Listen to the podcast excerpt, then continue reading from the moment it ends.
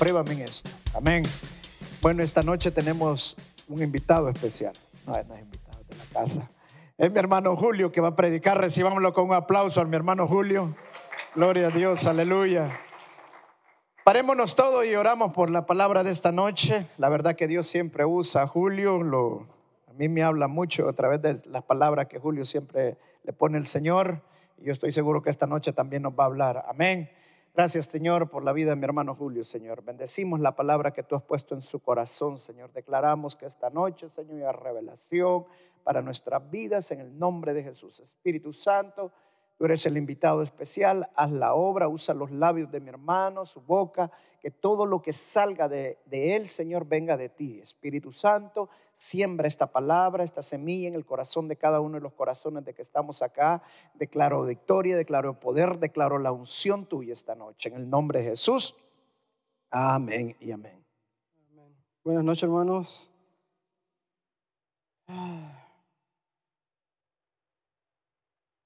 Bueno, doy gracias a Dios por el privilegio que me da una vez más de compartir su palabra.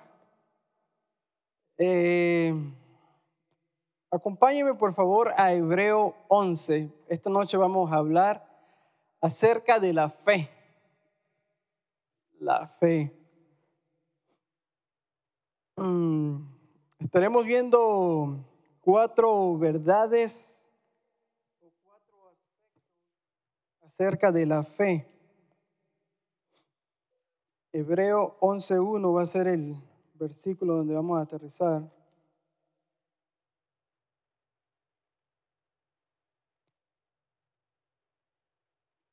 Para comenzar rápidamente veremos tres puntos. El primero va a ser en Hebreo 11.1. Si ya lo tiene, me dice un amén, por favor. Dice la palabra de Dios. Es pues la fe, la certeza de lo que se espera, la convicción de lo que no se ve. En la NBI me gusta como dice, porque dice, es la sustancia de lo que se espera, la convicción de lo que aún no se ve. Me gusta la palabra sustancia porque da como entender que es algo tangente, algo que uno lo puede tocar, que aunque uno no lo tenga, por la fe podemos declarar eso que no tenemos como que si ya lo tenemos. Y nos da de una vez la convicción de que viene en camino.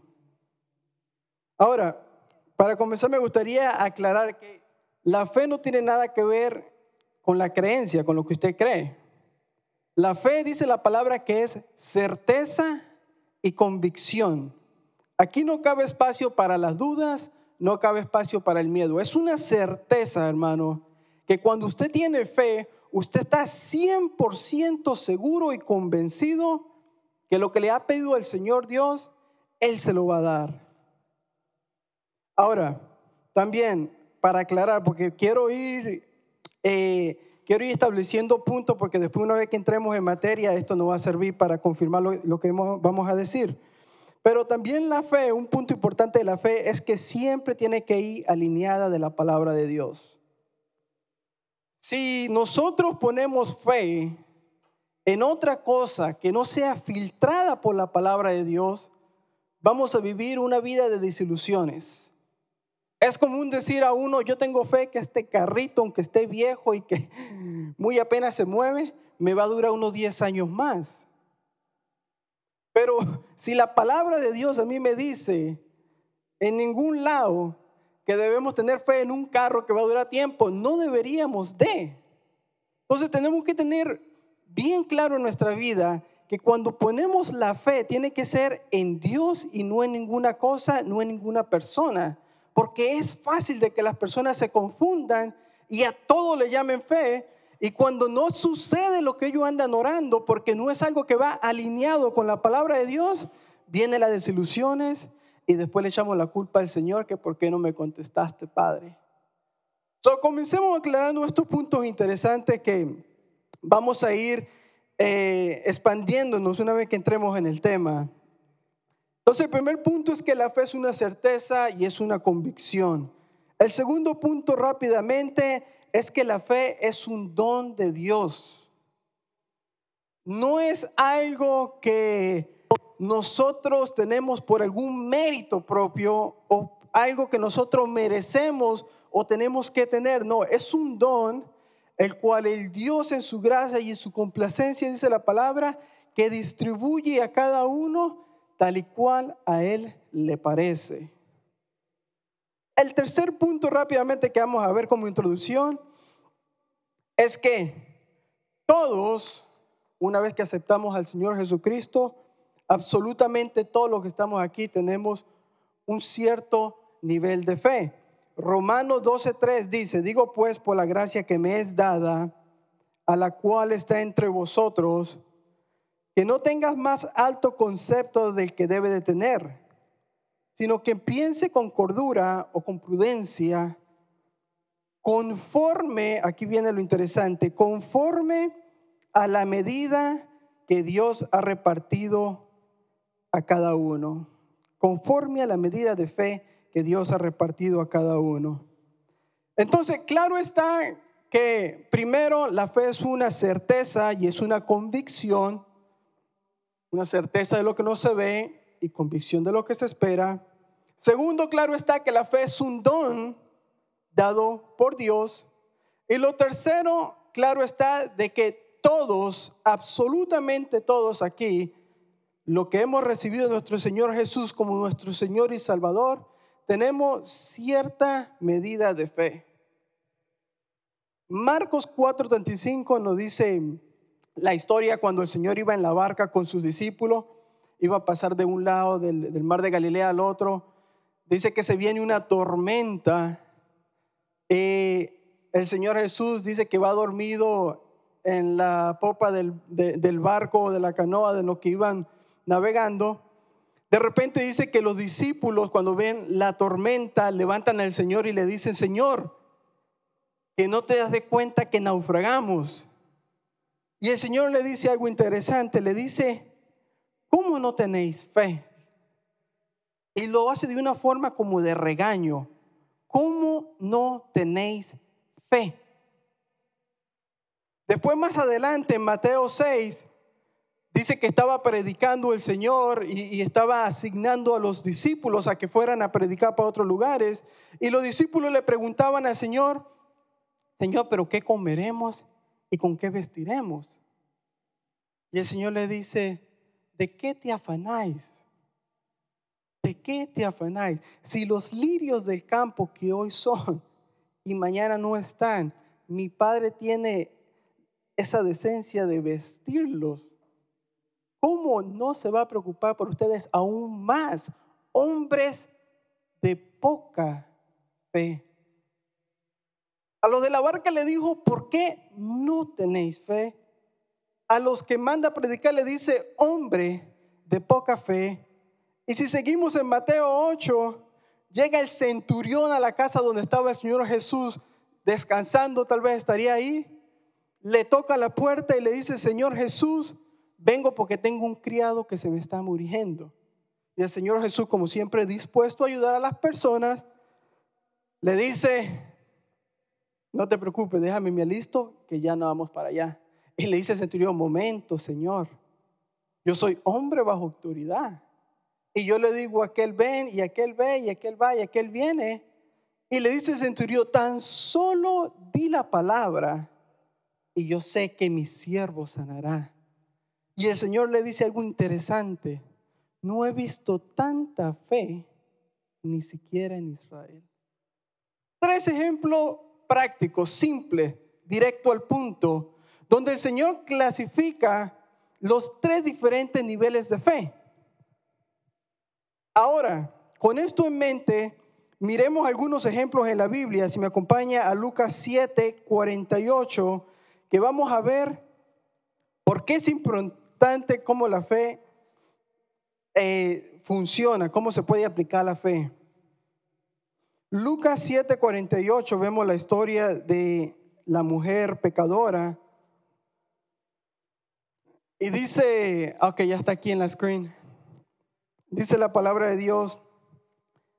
Y a ella le dijo, aquí está hablando, para darle un poquito de background, fue cuando la mujer pecadora estaba Jesús comiendo con Simón el fariseo. Estaba en la casa de Simón, estaba sentado a la mesa, llega una mujer, entra a la casa, se tira los pies de Jesús, empieza a llorar a los pies y dice la palabra que con su cabello le enjuagaba los pies al Señor Jesús. Y ahí entramos a este versículo 48 y después Jesús le dijo, tus pecados te son perdonados. Versículo 49 dice, y los que estaban justamente sentados a la mesa comenzaron a decir entre sí, ¿quién es este que también perdona pecados? Pero a la mujer le dijo, tu fe te ha salvado, vete en paz. Tu fe te ha salvado, vete en paz. Marcos 5:33.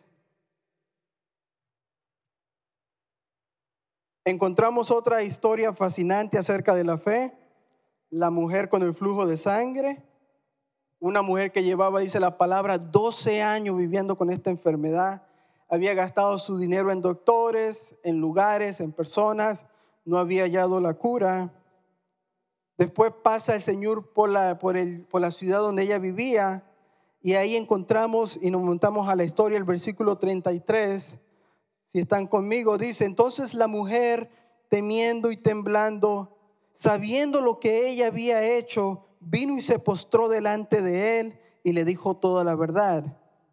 Y él le dijo, hablando de Jesús, hija, tu fe te ha salvado. Una vez más vemos cuando dice Jesús, tu fe te ha salvado. Marco 10, 51. Encontramos otro caballero, se llamaba Bartimeo.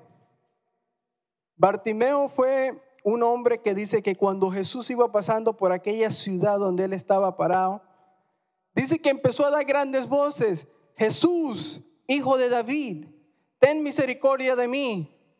Y la gente le decía, ya cállate tú. Pero él dice que la palabra que él gritaba aún más, más alto, Jesús, hijo de David, ten misericordia de mí. Y allí comenzamos la historia, versículo 51, y dice el Señor Jesús respondiendo, le dijo, ¿qué quieres que te haga? Y el ciego le dijo, maestro, que recobre la vista. Y Jesús le dijo una vez más, vete, tu fe te ha salvado. Tres veces vamos viendo cómo la fe de tres individuos diferentes hace que el Señor le traiga la salvación. Y uno más, uno más, y ahí paramos con, con, con las historias. Lucas 17, 17. Encontramos la historia de los diez leprosos. Hermano, quiero hacer un énfasis en la importancia de la fe y las bendiciones que nosotros nos estamos perdiendo si no las sabemos aplicar, hermano, porque es sumamente importante para el cristiano que sepa cómo se trabaja y sepa cómo opera para así poder aprovecharnos de este gran don que el Señor nos ha dado y que todos tenemos.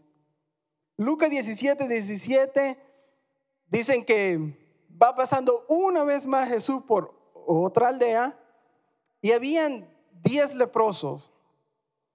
En eso que van pasando los leprosos, los leprosos se acercan a Jesús y le dicen, Señor, sánanos. Jesús, como siempre, una vez más, como él vino a sanar, dice que los sana, se van los leprosos y después se, van, se presenta con el sacerdote y ahí encontramos la historia. Y responde, respondiendo Jesús le dijo, ¿no fueron diez los limpiados? ¿Y los nueve dónde están? Le pregunta el que regresó. No hubo quien volviese y diese gloria a Dios, sino este extranjero. Y le dijo, levántate, vete, tu fe te ha salvado. Tu fe te ha salvado. Cuatro historias. Cuatro personajes totalmente diferentes y con problemas diferentes. Una misma respuesta. Vete, tu fe te ha salvado. No fue una acción llevada por Jesús para la salvación de estas personas, sino fue la salvación, perdón, la fe de estas personas que trajo la salvación de Jesús. ¿Se da de cuenta cómo trabaja? No fue Jesús el que llevó la salvación, la fe trajo la salvación de Jesús. Vete, tu fe te ha salvado. ¿Se da de cuenta la importancia que tiene la fe para nuestras vidas como cristianos? Tu fe te ha salvado. Miremos un versículo que es lo contrario a lo que acabamos de decir para que podamos entender esto mejor y lo podamos digerir más rico. Marcos 7:31 no lo tiene que buscar. Hay una historia muy peculiar, muy extraña. Dice que llega Jesús a una aldea, ahora vamos a ver el otro lado de la, moneda, llega Jesús a una aldea y dice que había un sordo mudo, era tartamudo y era sordo. Pero dice algo interesante, dice, le llevaron a Jesús un, un, un sordo y tartamudo. Él no fue, se lo llevaron. Y llegando ahí, dice la palabra de Dios, que la gente dice, por favor Jesús, ellos dijeron, dice la palabra, ponle la mano para que sane. Y Jesús hacía algo que me llamó mucho la atención. Dice Jesús que agarra sus dedos y se lo mete en la oreja del sordo. Se lo mueve tal vez un poquito y se lo saca. Después dice que escupe, agarra de la saliva y se la pone en la lengua. Y cuando hace esto, dice la palabra que instantáneamente el sordomudo habló y oyó y daba gloria a Jesús. Ahora, podemos ver una diferencia aquí. Una persona actuando bajo la fe va a Jesús, Jesús lo mira y dice, este hijo mío ha entendido algo que muchos no saben. Llegó a comprender en su mente algo que la gente anda cegada y eso se llama fe.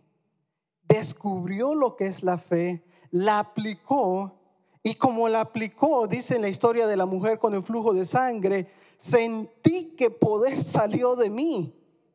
Ella lo arrebató.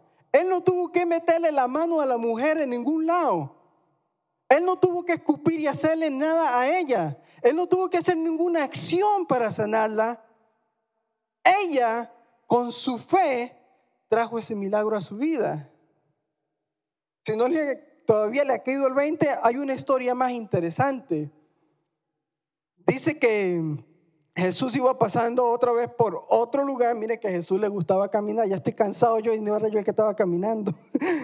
Pero dice que iba caminando por otra aldea y llega y pasa al lado de un ciego que era de nacimiento. Los discípulos le dicen a Jesús, Jesús, ¿quién pecó, este o sus padres? Jesús le dice, ninguno de los dos sino este está así para que la gloria de Dios se glorifique. Ahora, el ciego nunca dice la palabra que pidió por sanidad, pero Jesús hace algo interesante para enseñarle a sus discípulos. Dice que escupe otra vez en el suelo, hace un poquito de lodo y se lo plasta en los ojos. Después que se lo plasta en los ojos, le dice, ve y te lavas en aquel tanque y después regresas. Justamente dice que cuando se lavó los ojos el ciego, dice que recobró la vista. Pero se da de cuenta que tuvo que haber una acción. Se da de cuenta que cuando en nuestras vidas no hay fe, tenemos que aprender a recibir. Y esa es la gran diferencia, hermano. Cuando usted tiene fe, usted se pone en una posición en la cual usted entiende que usted tiene una certeza en su corazón, una convicción de aunque yo no lo veo, pero yo sé que es real. ¿Entiende ese punto? El que no cree, Señor, el Señor tiene que decirle, no, ven para acá, mijito. Tú tienes que aprender a recibir. No pienses que es de gratis tampoco estas cosas. Hay una enseñanza siempre. El Señor cada vez que hacía algo, Él daba una enseñanza porque Él siempre utilizaba las desgracias o las cosas malas que pasaban a la gente para darnos una enseñanza a nosotros.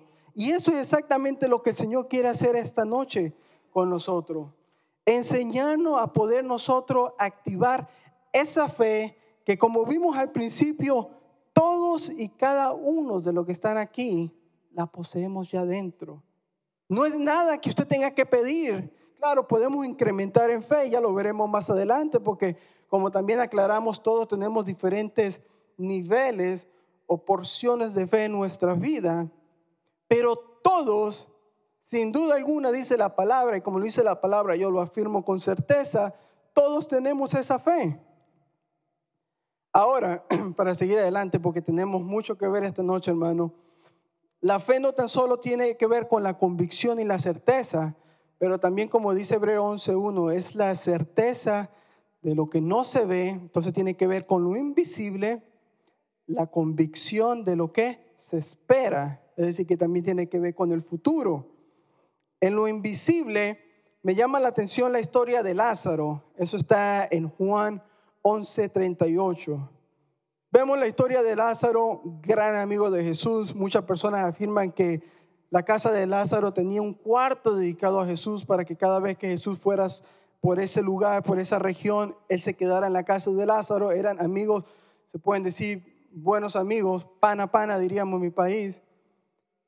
Entonces, esta es una persona bien apreciada por, por el Señor Jesús. Se muere, las hermanas mandan a llamar a Jesús él dice la palabra que no va inmediatamente, sino que se espera, hace otros asuntos, hasta que llega el cuarto día a la casa de Marta y María, que eran las hermanas de Lázaro. Y ahí empieza la historia que les traigo. Llega Jesús, profundamente conmovido, dice la palabra, va al sepulcro de Lázaro era una cueva y tenía una piedra puesta encima, ya este muertico estaba bien enrollado, ya bien empaquetadito. Después le dice a los que estaban ahí, a ti te digo, quiten la piedra. Marta, la hermana del que había muerto, le dijo, Señor, de ya, porque es de cuatro días. Y Jesús le dice, Marta, no te he dicho que si crees, verás la gloria de Dios. No te he dicho que si crees verás la gloria de Dios. Totalmente lo contrario a lo que el mundo nos enseña hoy en día. Porque hoy en día hasta la televisión te dice, hay que ver para creer. Porque si no, no trabaja que hay que creer para ver. Es lo que el mundo nos enseña. ¿Cómo es posible creer que un muerto de cuatro días se pueda levantar. ¿Cómo es posible creer que un matrimonio que se ha roto, muerto, enterrado, pueda revivir otra vez? ¿Cómo es posible que el, el amor que se ha perdido entre la familia se pueda otra vez recobrar? Pero el Señor no dice, iglesia, la familia de Jesús, tan solo cree Pon tu fe en aquel que te ha salvado y yo me aseguraré que tú verás la, la gloria de Dios. Porque como dice la palabra, no he visto justo desamparado ni su descendencia que me diga pan. Amén. Eso lo tenemos tan solo por el lado de lo futuro. Acerca de lo invisible, siempre que hablamos de la fe, dijimos antes que se está hablando de algo que no tienes, pero que esperas, algo que vas a pasar en lo, en lo invisible. En Gálatas 3.1 hay una historia que me llamó mucho la atención cuando hacía este estudio. Eh, Pablo en una de sus cartas le dice en Gálatas 3 a la iglesia de Gálatas, le dice, ¿quién os fascinó para no obedecer la verdad? Ahora, la palabra fascinó muchos la traducen como hechizó quien los encantó para no conocer la verdad. Ah, el problema que, que estaba pasando en esta iglesia de Gálatas y por qué Pablo le dice quién nos fascinó para, para no ver la verdad. El problema que se estaba viendo en la iglesia era que muchos estaban creando nuevas doctrinas, la cual enseñaban que la muerte de Jesús no era suficiente para ser salvo. Acordémonos que esto era al principio la iglesia en este tiempo era más que todos judíos y los judíos vivían antes bajo la ley y bajo la ley se cumplían ciertos requisitos que tenían que ser para la salvación. Entonces, esta fue una de las iglesias que se estaba yendo otra vez para sus caminos viejos. Y Pablo le dice, ¿quién os hechizó para, para creer tal cosa? Y me llamaba la atención esto porque me acordaba yo en la clase del seminario que acabamos de terminar, que era Teología parte A, estudiamos una pregunta que a mí me encantó en lo personal. De las cosas que aprendimos, esto puede decir lo que yo más atesoré en mi corazón, de todas las cosas buenas que vimos. Pero la pregunta era la famosa pregunta, si se pierde la salvación o no. Qué tema tan bueno fue ese, hermano. Y si el que no estuvo ahí se lo perdió. Porque la pregunta era, ¿se pierde la salvación o no se pierde la salvación? Ahora, no le voy a andar con mucho rodeo por, por cuestión de tiempo, pero vimos que teológicamente es casi imposible decir que la salvación se pierde. No se pierde teológicamente. Ahora, están los dos lados y se puede entrar en, en, en la discusión y todo eso, pero es esencialmente. Pero por cuestión de este estudio, se lo voy a resumir. Ahora, lo más interesante todavía es que si uno va a la internet y se mete a página cristiana y uno pone cuántas personas piensa que la salvación se pierde, según la internet, páginas confiables más o menos, dice que el 60% de los cristianos aseguran que la salvación se pierde. Aprendimos teológicamente casi imposible decir que la salvación se pierde, pero la mayoría de cristianos piensan que la salvación se pierde. ¿Cómo se come eso? Diría alguno. Está difícil explicarlo, ¿verdad? Ahora, ¿de dónde nace esta idea de que la salvación se pierde? Para ver uno de los estudiantes del seminario. Mire cómo bajan la cabeza. la historia viene de un caballero llamado Jacobo Armenio, ¿se acuerdan, verdad? Armenio, ¿verdad? Este hombre armenio saca más o menos como cinco versículos del Nuevo Testamento, uno tal vez como decía, oh, uno que decía, bueno, y la puerca lavada vuelve a su, a su lodo y, y, que ningún fornicario y ningún esto y ningún mentiroso y ningún aquello va a entrar al reino de los cielos. Si agarra de estos versículos, que son más o menos como cinco, por lo contrario de más de 500 que aseguran que la salvación no se pierde, pero Armenio agarra estos cinco saca una tesis y nos dice, basado en estos cinco versículos que yo tengo, la salvación se pierde. Wow, 60% de los cristianos dicen si se pierde. Y si nosotros lo ponemos a ver de un punto de vista humano y yo filtro las cosas por mi mente carnal, claro que se pierde. Obviamente que se pierde. Yo viví todo mi tiempo diciendo que sí se pierde. Hasta que el Señor me tocó el corazón y me dijo unas cuantas cositas que ahorita vamos a ver. Ahora, si decimos que la salvación se pierde, y esto es lo interesante del estudio, en sí, ¿qué es lo que estamos diciendo? Lo que estamos diciendo es que la obra salvadora de Jesús no fue suficiente para la salvación. Si usted piensa, y si usted está aquí esta noche y piensa que la salvación se pierde, usted está diciendo que las obras la, obra que Jesús hizo en la cruz no es suficiente para nuestra salvación. Era exactamente lo que la gente de Gálata estaba diciendo. La obra de Jesús en la cruz no es todo. Todavía tenemos que hacer esto y guardar esto de la ley. Todavía tenemos que hacer aquello. Tenemos que hacer esto. Es decir, que cuando nosotros vayamos al cielo y esté Pedro ahí en la puerta y nos diga, ¿por qué tú vas a ser salvo?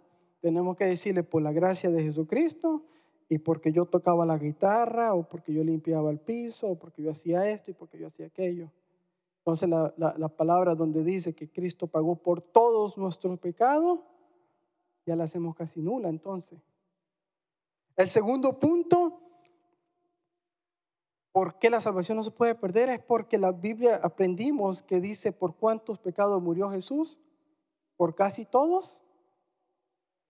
Por todos. Por todos. Es decir, que si Jesús murió por nuestros pecados pasados, presentes y futuros, le pregunto a la iglesia, ¿hay algún pecado que podamos hacer para que nos quite esa salvación? Imposible. Que si son fornicarios, que si son mujeriegos, que si, que si son, llámele usted lo que quiera, transformistas, robones, matones, fumones, lo que sea. No hay pecado que nos aparte de la salvación que nos dio el Señor Jesús con su muerte en la cruz. Me encantaba lo que decía un pastor, hace tiempo lo escuché, porque a él le preguntaron, ¿puede una persona que se suicida entrar al reino de los cielos? Y él le decía, sí, claro, ¿por qué no? Pero él, la, persona, la otra persona le decía, pero ¿cómo va a entrar al reino de los cielos si no tuvo tiempo para arrepentirse de ese pecado? Y él hacía una anécdota. Él decía, estamos todos en la iglesia, ¿verdad? Y de repente el techo se cae en este momento. Todos quedamos aplastados. ¿Hay alguien en este lugar que no tenga pecado hoy? Que levante su mano. Yo pensé que el pastor iba a levantar la suya.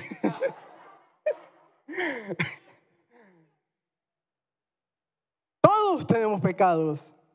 Es decir, que el que se mató o el que no se mató, pero va a morir después, igualito estamos en la misma condición.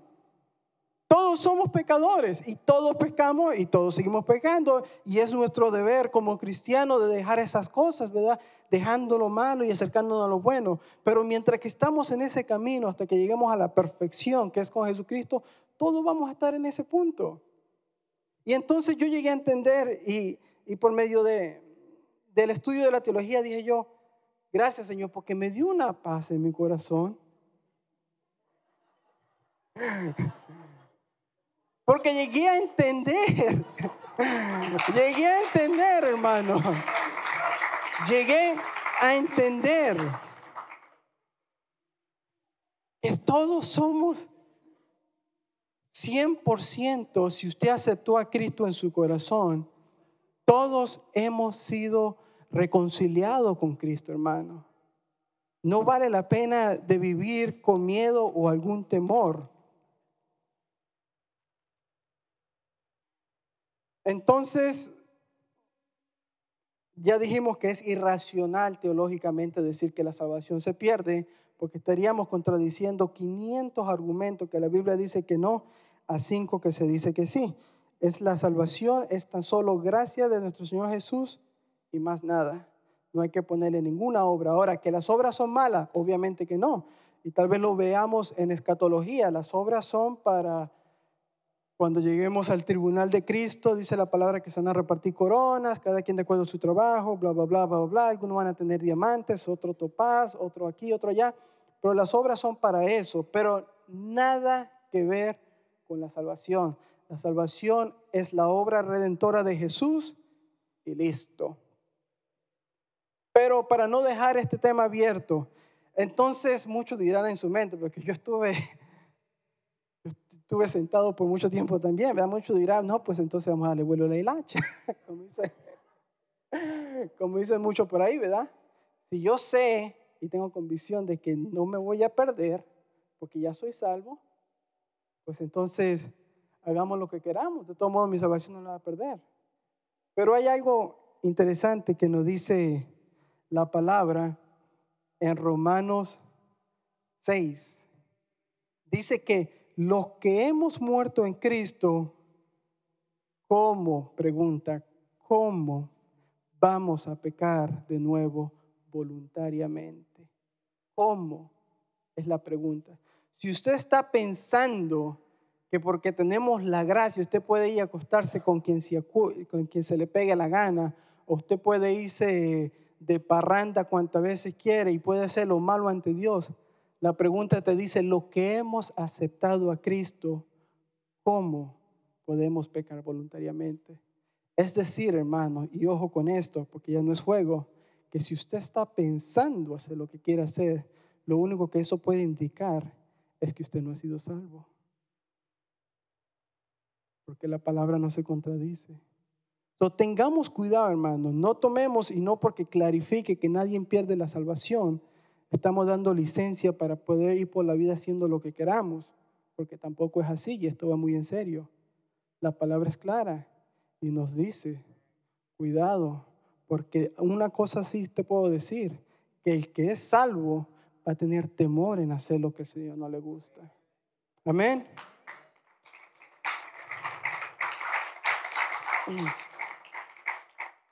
Este mismo problema de incredulidad lo tuvo el discípulo Tomás, si se acuerdan de Tomás. Dice la palabra en Juan que cuando llegaron los otros discípulos donde estaba él a comentarle que Jesús había resucitado, Tomás dice, no, un momento, ¿cómo crees? Si, si yo lo vi muerto en una cruz, enterrado en una tumba, ¿cómo vas a decir que, que resucitó? Y dice, es más, si yo no meto mi dedo en los hoyos de su mano y pongo mi mano en su costado, no lo creeré.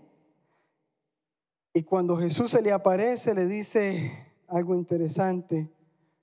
Tú crees porque has visto, mas dichoso aquel que sin ver cree en mí. Y eso es lo que, y eso es exactamente lo que nosotros estamos haciendo, hermano. Creer sin ver, porque eso es lo que se llama fe, la certeza de lo que se espera, convicción de lo que no se ve. Ahora, el segundo punto rápidamente, dijimos que el segundo punto iba a ser, ¿por qué es importante la salvación? Eso es claro y concreto. Hebreo 11:6 dice, pero sin fe es imposible agradar a Dios. Es decir, que no existe una manera fuera de la fe en la cual ninguno de nosotros podamos agradar a Dios. Si su motivación no es la fe, en vano está haciendo lo que está haciendo, sea lo que sea, no importa. Usted puede estar cantando, brincando, adorando, orando. Si no lo hace con fe, no va a agradar a Dios. Es decir, que cuando la palabra de Dios me dice a mí, cuando dice a los hombres, hombres amen a sus mujeres, si su motivación no es la fe, en vano la están amando. Si su motivación es el cuerpo o es que la ama o la costumbre, eso pasa con el tiempo. Después llega una edad donde todo se cae, la gravedad, ¿verdad? Y si usted no la está amando por fe, ¿qué es lo que pasa? Que ya como no la está viendo por fe, sino la estaba siempre viendo por su físico, el amor se va yendo. Pero si usted entiende que es por fe que usted ama a su esposa, y no es porque cocina rico, no es porque le lava, porque le plancha, no es porque se ha aguantado toda su vida con usted. Y lo mismo va del otro lado, ¿verdad? Pero al hombre es que se lo dice personalmente y por eso me inclino por el hombre. Si usted no ama a su mujer por fe, no está agradando a Dios. Usted puede ser hombre más romántico. Usted puede ser hombre que le lleva rosas, flores y hace mil y una cosas por su mujer. Pero si no es por la fe, es imposible. Tal vez usted podrá, posiblemente podrá agradar a su esposa, pero es imposible agradar a Dios. La fe debe de estar siempre atrás de nuestras acciones. No importa si es los diezmos, las ofrendas, el amar a su esposa, el amar a su familia. Todo lo que nosotros hagamos, hermano, debe estar conducido y manejado por la fe. Y si hay algo que me ha enseñado a mí estos años que yo llevo de casado, es que yo quiero agradar a mi esposa. Y esta noche usted ha aprendido algo que usted debe de saber. Si hay algo que usted quiere hacer en su vida como cristiano, es aprender agradar a Dios. Y una vez que usted agrada a Dios, créame hermano, las maravillas y las bendiciones que le van a caer van a ser sobreabundantes para su vida, hermano. ¿Lo cree, hermano? Eh, punto número tres rápidamente, porque todavía me falta el cuarto y es el que más me quiero parar. El punto número tres era cómo mantenernos firmes en la fe. La vida de Juan el Bautista es sin duda uno de los mejores ejemplos para nosotros poder aprender cómo mantenernos firmes en la fe. Juan el Bautista, si ustedes se acuerdan, fue profeta que fue anunciado en el Antiguo Testamento. Dice la palabra que de hombre nacido de mujer no ha habido aún uno mayor que este. Fue el mismo que bautizó al Señor Jesús en el río Jordán, si se acuerda. Fue una de las pocas personas en esta vida mundana pudo experimentar lo que era la Trinidad. ¿Se acuerdan cuando estaba bautizando a Jesús? Dice que los cielos se abrieron, escuchó la voz del Padre, este es mi hijo amado en la cual tengo complacencia. Después vio el Espíritu Santo en forma de paloma descender sobre Jesús y tenía el mismo Jesús en carne y hueso, es decir, que pudo experimentar lo que es la Trinidad en un solo lugar a una sola vez. Qué honor de este hombre, si usted me pregunta a mí. Fue este mismo hombre que por estar hablando de, la palabra a un rey, se puso en el lado malo de este rey, el rey lo encarcela y cuando cae en la cárcel pasa algo interesante. Dice la palabra de Dios que llega a la cárcel y dice que llama a uno de sus discípulos, le dice, dos de sus discípulos, dice, vengan acá. Y le dice, háganme un favor, vayan y le preguntan a Jesús, aquel hombre que yo bauticé un día, aquel hombre del cual yo dije que yo no era digno ni siquiera de desatar las correas de sus sandalias, pregúntenle si él es el Mesías o si metí la pata, perdón por la palabra, o si me confundí. Entonces van los discípulos, claro, muy obedientes, ¿verdad? Llegan a Jesús y le dicen, Señor Jesús, dice Juan, la palabra dice, los discípulos dicen, dijo Juan que te dijéramos que si tú eres el Mesías o que si estamos esperando a otro. Porque ¿cómo es posible? Si este es el Mesías, ¿cómo puede estar Juan estar en la cárcel? Como que no hace mucho sentido para mí tampoco. ¿Cómo es posible de que estando el Mesías aquí en la tierra, y que el hombre que lo bautizó en el mismo río Jordán y experimentó la Trinidad y, se dijo tantas cosas bonitas de este hombre, ¿cómo es posible que pueda estar preso? Entonces Jesús, en vez de responderle a los discípulos, le dice, ven a aquel ciego allá, tráigamelo para acá. Y, dile, y dice, ve y le dice a Juan lo que estás viendo, que los ciegos ven, que los mudos hablan, que los cojos caminan, que la gloria de Dios está manifestando y de una vez, díganmele algo, díganle que no dude, que no dude, que aunque está en la cárcel, que no porque está en esa situación dude. Y esto es lo que el Señor te quiere decir esta noche, hermano. No importa lo que estés pasando en tu vida, no dejes que esa situación te haga dudar de la fe que Dios ha puesto en ti. Vamos a pasar momentos difíciles en la vida, justo como lo hizo aquel gran hombre, aquel gran profeta. Pero la enseñanza de esta noche, lo único que te dice, y la palabra de Dios, es que no dudes. Cuando la situación se vea difícil, mantente fuerte, hermano. El Señor está con nosotros. Dice Mateo 14, 27, a la cuarta vigilia de la noche, Jesús vino a ellos andando sobre el mar y los discípulos, viéndole andando sobre el mar, se turbaron diciendo, un fantasma, si dieron voces de miedo. Pero enseguida Jesús habló diciendo, tener ánimo, yo soy, no temáis. Entonces respondió Pedro y dijo, Señor, si tú eres tú, manda que yo vaya sobre ti, sobre las aguas. Y él le dijo, ven. Y descendió Pedro del barca andando sobre las aguas para ir a Jesús. Pero al ver el, fuerte viento tuvo miedo y amenazando al hundirse dio voz diciendo, Señor, sálvame. Al momento Jesús extendió tu mano, asió de él y le dijo, hombre de poca fe, ¿por qué dudaste? Familia de Jesús, ¿por qué dudaste? Lo único que el Señor nos pide esta noche es que cuando la tormenta venga, cuando los problemas nos ataquen, no perdamos la fe que yace en vosotros. No apaguemos la llama del Espíritu Santo, hermano, sino que mantengámonos fuertes y no enflaquemos. El punto número cuatro, ya para concluir, hermano.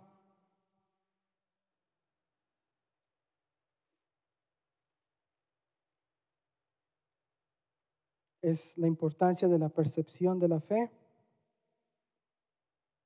Lo vemos en Romanos 12.2, donde dice, no conforméis a este siglo, sino transformado mediante la renovación de vuestro entendimiento.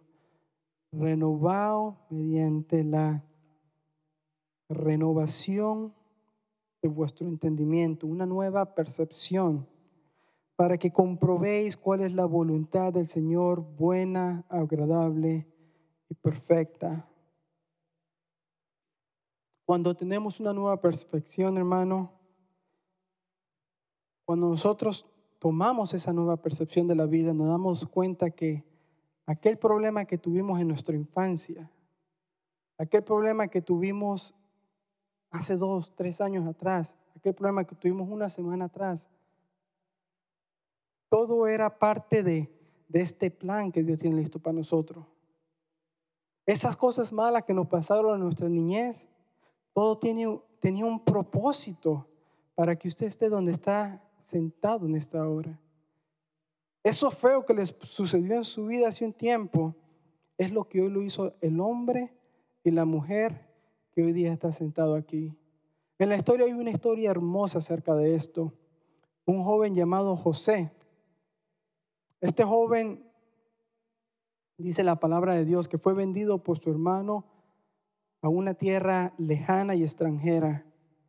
Estando en esta tierra, fue encarcelado injustamente por mantener su pureza hacia Dios. Después fue pasó hambre, calamidades, lloró, tal vez pasó problemas.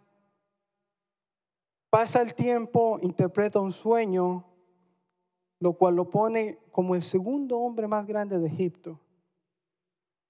En ese tiempo llegan sus hermanos a esta tierra de Egipto a buscar comida porque había una escasez de, de comida por toda esa región, que el único país que tenía comida almacenada era Egipto, gracias a José. ¿Y qué pasa? Cuando José ve a sus hermanos, lo primero que los hermanos pensaron fue, hasta aquí me llegó. Pero mire cuando uno cambia la percepción de las cosas, cómo funciona la fe. Cuando usted transforma su mente y ve las cosas de otra manera, Dice la palabra de Dios que José lo que le dijo fue, momento muchachos, momento, momento. Ustedes pensaban que me hacían un mal a mí, pero era el plan de Dios que tenía para mi vida, para que hoy en día ustedes y mi pueblo pueda vivir. ¿Se da cuenta la importancia de tener una buena percepción ante la fe?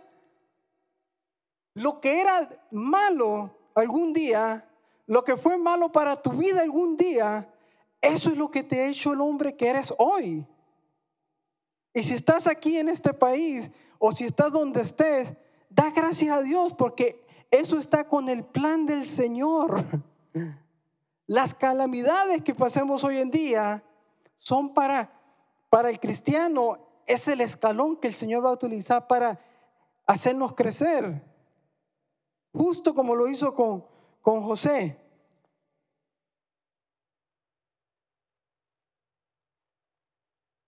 Renovando vuestro entendimiento, renovando vuestro entendimiento para comprender la voluntad de Dios buena, agradable y perfecta. Buena, agradable perfecta. Entendimiento rápidamente, le digo que es la capacidad de juzgar súbita, calmada e imparcialmente una verdad espiritual. el juicio basado a la información la cual emitimos. So, el entendimiento que usted tenga, en otras palabras, lo que quiere decir esta definición, el entendimiento que usted tenga de la vida es basado en cómo usted capta las cosas. Si usted se junta con personas malas y alguien no le da una mirada, entonces usted de una vez va a pensar en problemas. Oh, este la tiene contra mí. Este, este hermanito la tiene contra mí y ya de una vez se lista, ¿verdad? Si usted se junta con personas sanas y alguien pasa por su lado y no la ve, usted dice, no, pues tal vez, tal vez no me miró, tal vez está ocupado en otra cosa, tal vez tiene problemas en su mente, pobrecita la persona. So, el entendimiento que usted tenga en su mente la renovación de vuestro entendimiento, lo que quiere decir es que nosotros tenemos que tener un entendimiento de acuerdo a la palabra de Dios. Ya dejar las cosas de niños, las cosas del mundo, las cosas que no nos sirvieron para nada en aquel tiempo, y renovar nuestro entendimiento con la palabra de Dios, ser madurar en otra forma, crecer en la palabra y utilizar la palabra. En Juan 3, un hombre llamado Nicodemo. Llevamos terminando, hermanos. Este hombre era uno de los principales de los fariseos. Llega Jesús de noche. Juan 3, 1. Vamos a leer del 1 al 6. Dice que Nicodemo llega a Jesús, voy a parafrasear, y le dice, le dice al Señor Jesús, eh, Señor, ¿qué puedo hacer para, para ser salvo? Primero, bueno, primero le dice, sabemos que viene de Dios, porque nadie que no venga de Dios puede hacer esto milagro. Y le pregunta, ¿qué puedo hacer para ser salvo? El Señor le dice, de cierto, de cierto te digo que el que no naciere de nuevo no puede ver el reino de Dios. Nicodemo le responde, ¿cómo puede un hombre nacer siendo viejo? ¿Puede acaso entrar por segunda vez al vientre de su madre y volver a nacer. La percepción de este hombre, se da de cuenta su percepción, totalmente contraria de Jesús. Jesús le dice, tienes que volver de nuevo.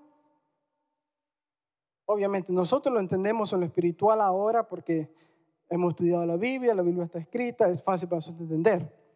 Pero miren la percepción, porque aunque no estuviera la Biblia, no es excusa tampoco, porque este es un hombre enseñaba la palabra, era un fariseo.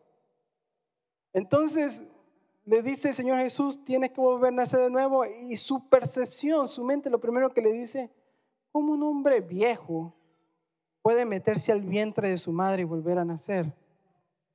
La percepción.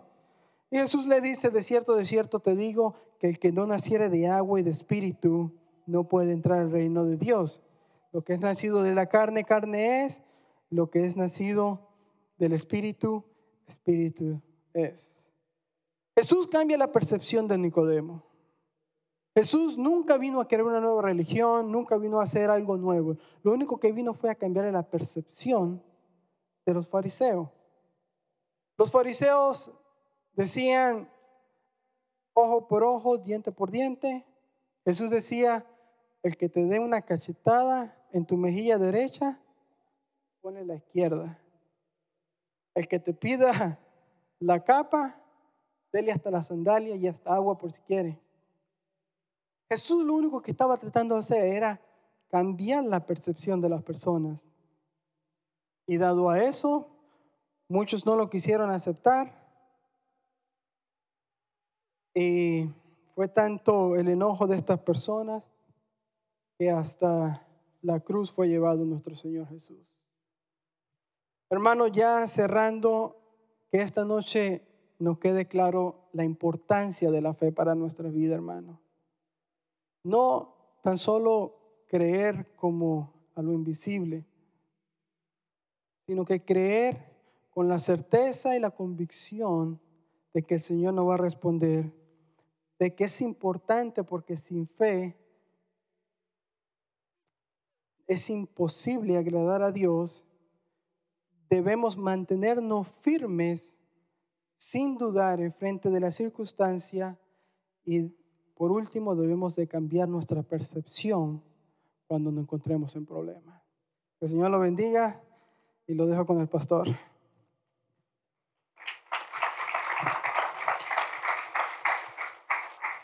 Gracias. Gloria a Dios. Amén. Vamos a pararnos y vamos a orar. Gracias por la palabra. Amén. Necesitamos fe. La verdad que sin fe dice la palabra que el justo vive por fe. Amén. Gloria al Señor. Y todo es por fe. Le voy a decir, eso la salvación es por fe. Nuestra mente carnal siempre nos va a estar diciendo, no, tú no eres salvo. Y le voy a decir, los demonios vienen a hablarle. Y muchas veces cuando usted está mal, ya te fuiste de la gracia, ya saliste de aquí, ya hasta caíste. Pero por eso la salvación es por fe. Porque la salvación no depende de nosotros, sino lo que el Señor Jesucristo hizo en la cruz del Calvario. Entonces, ¿para qué hemos creído? Amén. ¿Para qué hemos creído? Si no sigamos con la religión que seguimos. Amén. Gloria a Dios. Aleluya. Por eso es que adoramos al Señor Jesucristo.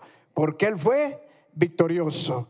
Y cuando creemos que Él está sentado ahí arriba, es porque sabemos que Él está intercediendo por nosotros y viene por nosotros. Amén. Gloria al Señor. Aleluya. Cierra sus ojos y vamos a orar. Gracias te damos, Señor, por la palabra de esta noche. Bendecimos a, al hermano Julio, Señor, y bendigo cada hermano que está aquí, Señor. Haznos crecer en fe, Señor. Cámbianos nuestra percepción, nuestro conocimiento, Señor. Renovemos nuestra mente, Señor, para creer, Señor, para afirmarnos, Señor. Y también, Señor, mantengámonos firmes creyendo en lo que tú hiciste, Señor. Que lo que tú hiciste fue para siempre, en el nombre de Jesús. Y no hay ninguna condenación para todos los que hemos creído en lo que tú hiciste en la cruz del Calvario. Gracias, Jesús. Bendigo a cada hermano en el nombre de Jesús. Amén y amén. Dios los bendiga, hermanos. Gloria al Señor.